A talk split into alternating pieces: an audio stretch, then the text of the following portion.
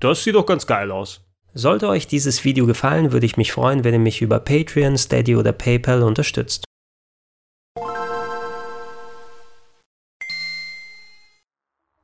Schönen guten Tag und herzlich willkommen auf rpgheaven.de zu Gregor testet BitBoy, das Emulatoren-Handheld für unterwegs als jemand mit großem Interesse daran, seine umfassende Retro-Game-Sammlung auch auf modernen Fernsehern abzuspielen. Da bin ich natürlich interessiert daran, viel stationäre Hardware zu testen, seien es sowas wie das Retron 5 mit seinen verschiedenen Modulslots oder zuletzt das Edel Mega Drive Mega SG von Analog. Da bin ich immer sehr daran interessiert, wie gut sie ihre Arbeit verrichten.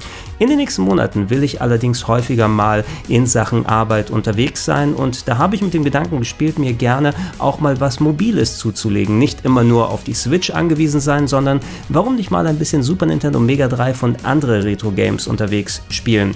Viele Leute da draußen benutzen ja gerne ihre eigenen Handhelds dafür, die entsprechend gemoddet wurden. Die PSP beispielsweise war jahrelang sozusagen die Go-To-Hardware, wenn es darum ging, unterwegs klassische Games zu zocken. Auch 3DS und Vita sollten dazu mittlerweile in der Lage sein. Damit konnte ich mich leider aber noch nicht so sehr ausführlich beschäftigen. Das kommt hoffentlich im Laufe des Jahres noch. Bis dahin finde ich es aber momentan noch etwas spannender zu sehen, was für eine Varianz und unterschiedliche Ansätze es gibt, wie man diese Aufgabe erfüllt vorstellen will. Deshalb werde ich nicht nur den BitBoy heute vorstellen, sondern in den kommenden Wochen ein paar verschiedene Geräte, die tatsächlich unterschiedliche Lösungen dafür bieten. Und ich bin schon sehr gespannt darauf, welches am Ende bei mir in der Tasche landen wird.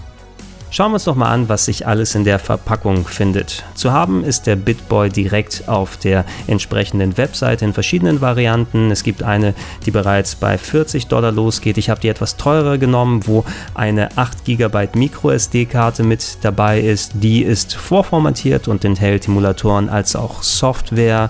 Ich hatte keinen Bock jetzt mit irgendwelchen Images zu hantieren, deshalb habe ich mich für die Fassung entschieden. Neben dem Gerät und der Karte findet ihr in der Verpackung Verpackung noch einen USB-Adapter für MicroSD-Karten, der dafür sorgt entsprechend, dass ihr später eure eigenen Spiele drauf spielen könnt, als auch ein kleines USB-Mikrokabel. Das ist nicht für irgendwelche digitalen Verbindungen gedacht, sondern rein als Ladekabel. Ihr könnt es an jeden USB-Anschluss dran packen, der entsprechend Strom ausgibt.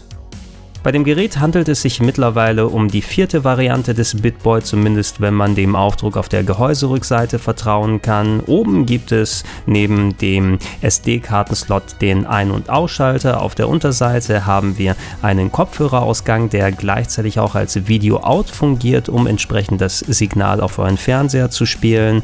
Daneben ist der USB-Mikroslot, um das Gerät aufzuladen und auf der Rückseite neben einer sehr, sehr schwergängigen Klappe ist ist der Akku drin. Sollte also jemals was damit sein, könntet ihr gegebenenfalls durch eine Bestellung den austauschen lassen. Bevor es vernünftig losgehen kann, müsst ihr natürlich erstmal Spiele auf eure SD-Karte drauf kopieren, einfach mit dem mitgelieferten Adapter an euren Rechner anschließen. Achtet nur darauf, nicht aus Versehen auf Formatieren zu klicken bei den aufploppenden Fenstern. Irgendwann ploppt am Ende dann der richtige Ordner auf und da seht ihr bereits die Struktur. Ich habe da einfach meine bereits ausgelesenen Spiele von der Raspberry Pi Retrobox rüber geschoben. Das ging ziemlich fix und einfach und dann war die Karte Karte, nachdem ich sie eingesteckt habe, auch einsatzbereit. Der erste Eindruck vom BitBoy beim Einschalten war tatsächlich recht positiv. Das Gerät ist schön klein, leicht, liegt gut in der Hand und vor allem der Bildschirm, der ist knackscharf, er hat gute Kontraste und Farbverhältnisse. Ihr könnt die Helligkeit mit gedrückter Select-Taste ändern, als auch an den Lautstärkereglern spielen und äh, ja, es sind sehr viele Optionen vorhanden. Nicht nur, dass ihr entsprechend Emulatoren mit den Spielen laufen lassen könnt, sondern MP3-Funktionen, wenn ihr eigene Musik dann draufpackt, irgendwelche Editoren Editoren sind mit dabei und bei mir waren sogar ein paar PC-Spiele vorinstalliert, sowohl klassische Shooter als auch irgendwelche chinesischen Rollenspiele. Zumindest wer keine eigenen ROMs hat, die drauf gespielt werden können, hätte damit schon ein klein wenig was zu tun. Leider verflog der positive Eindruck auch relativ schnell wieder, denn egal welches System oder Spiel ich ausgetestet habe, keines davon ist so richtig rund gelaufen. In den meisten Fällen, obwohl der Bildschirm eigentlich gut und scharf aussieht, aussieht und laut Anzeige der Emulatoren auch 60 Bilder pro Sekunde ausgegeben werden sollten, habt ihr immer ein merkliches Ruckeln im Bild sowie immer sehr starkes Tearing. Egal, wo ihr euch hinbewegt, das Bild reißt ständig auseinander. Das ist bei manchen Emulatoren ein bisschen stärker als bei den anderen, aber egal welches Spiel ich wie gesagt habe laufen lassen, da ließ sich dieser Effekt leider nicht vermeiden.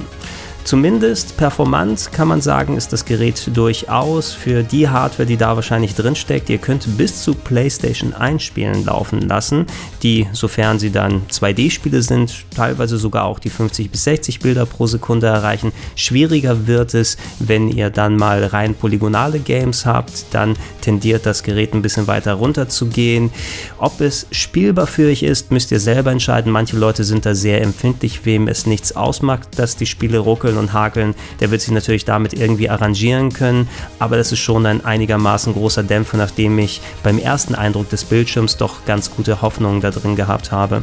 Da es unterschiedliche Emulatoren sind, heißt es, dass die auch entsprechend nicht über die gleiche Oberfläche und Features verfügen. Manche skalieren sehr unterschiedlich, sind eventuell einigermaßen unscharf, wenn ihr sie auf Vollbild einstellt. Andere, wie zum Beispiel der Mega Drive Emulator, geben ein sehr, sehr scharfes Bild aus, das auch richtig gut ausschaut, mit Ausnahme natürlich der Ruckeleien und des Tearings, aber dafür Performance-Probleme ab und zu hinzukommen. Sowas wie Sonic 3 beispielsweise hat schnell angefangen, noch mehr zu ruckeln und auch die Soundausgabe kommt da nicht ganz mit. Ihr habt häufig ein ziemlich deutliches Krächzen und Stocken zu vernehmen.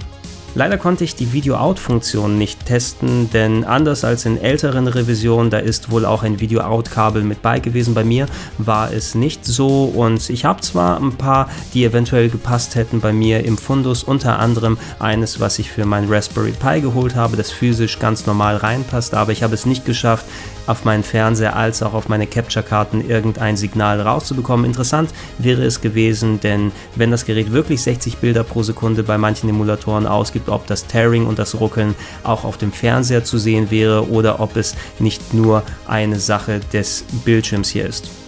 Immerhin sind die restlichen Features des Geräts einigermaßen solide. Die Laufzeit beträgt knapp zwei bis drei Stunden mit dem Akku und ähm, es gibt einen Suspend-Button. Wenn ihr unterwegs mal spielt und unterbrechen wollt, dann könnt ihr das Spiel wieder an der gleichen Stelle aufnehmen. Das Aufladen mit dem USB-Kabel geht auch einigermaßen fix. Der Bildschirm selber, trotz des Tearings und des Stockens, schien mir zumindest nicht ein allzu großes Delay zu haben. Ich konnte immerhin meine Jump'n'Runs damit einigermaßen vernünftig spielen und es sind zwar nicht unbedingt das beste Steuerkreuz und die Knöpfe, die auf dem Gerät verbaut wurden, die fühlen sich ein wenig steif an, aber ich habe meinen obligatorischen Street Fighter Test damit gemacht und auch wenn nicht alle Hadoukens und Shoryukens so elegant rausgekommen sind, es hat funktioniert und auch hier hätte man es wesentlich schlechter treffen können. Letzten Endes muss man leider insgesamt zugeben, dass dem Bitboy irgendwie auf der Zielgerade die Luft ausgeht. So rein vom Formfaktor her, von der Qualität des Bildschirms, das ist schon sehr angenehm und für mich so das handlichste Handheld seit dem guten alten Game Boy Micro, das ich hier habe. Vor allem, wenn man den Vergleich mit dem Superboy zieht, der hat natürlich den Vorteil, das Novum in Anführungsstrichen, dass man richtige Super Nintendo Module draufstecken kann, aber versucht mal ein Superboy Boy in eure Hosentasche zu packen.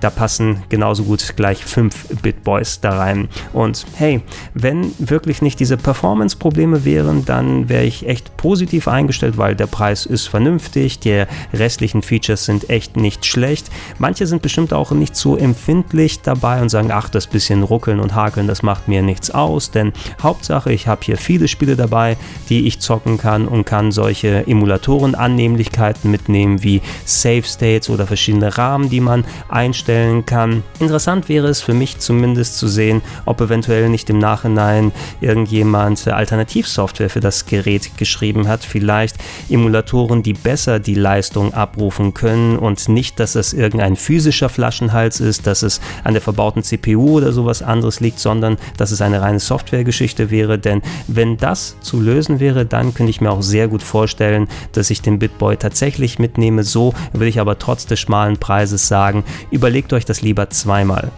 Das war's mit Gregor testet den Bitboy. Wie immer, falls ihr noch Nachfragen habt, gerne in die Comments stellen, dann versuche ich sie nach bestem Wissen und Gewissen zu beantworten. Wie auch eingangs erwähnt, will ich in den nächsten Wochen noch mehr vergleichbare Hardware mir anschauen. Nicht unbedingt in der Art genau wie der Bitboy funktioniert, aber es ist zum Beispiel was dabei, was euer Handy zu einem Handheld macht und äh, euch richtige Module verwenden lässt, als auch eine weitere Raspberry Pi Lösung und ich bin sehr gespannt, wie sie sich gegen den Bitboy schlagen. Allgemein möchte ich auch sagen, vielen Dank nochmal, dass ihr nicht nur in den letzten Jahren so fleißig zugeschaut habt, sondern in den letzten Monaten ist es ja nochmal hier im RPG Heaven ein bisschen emsiger geworden, mehr Leute dabei beim Zuschauen, bei den Reviews, bei den Videos, bei den Let's Plays. Nicht nur die, die mich dann unterstützen unter patreon.com slash rpgheaven oder steadyhaku.com slash rpgheaven. Da haben wir ja seit einiger Zeit echt viele kleine exklusive nette Sachen, Sprite-Seeings, komplett Durchspielzüge klassischer Let's Plays, Sonic the Hedgehog von Mega Drive ist zuletzt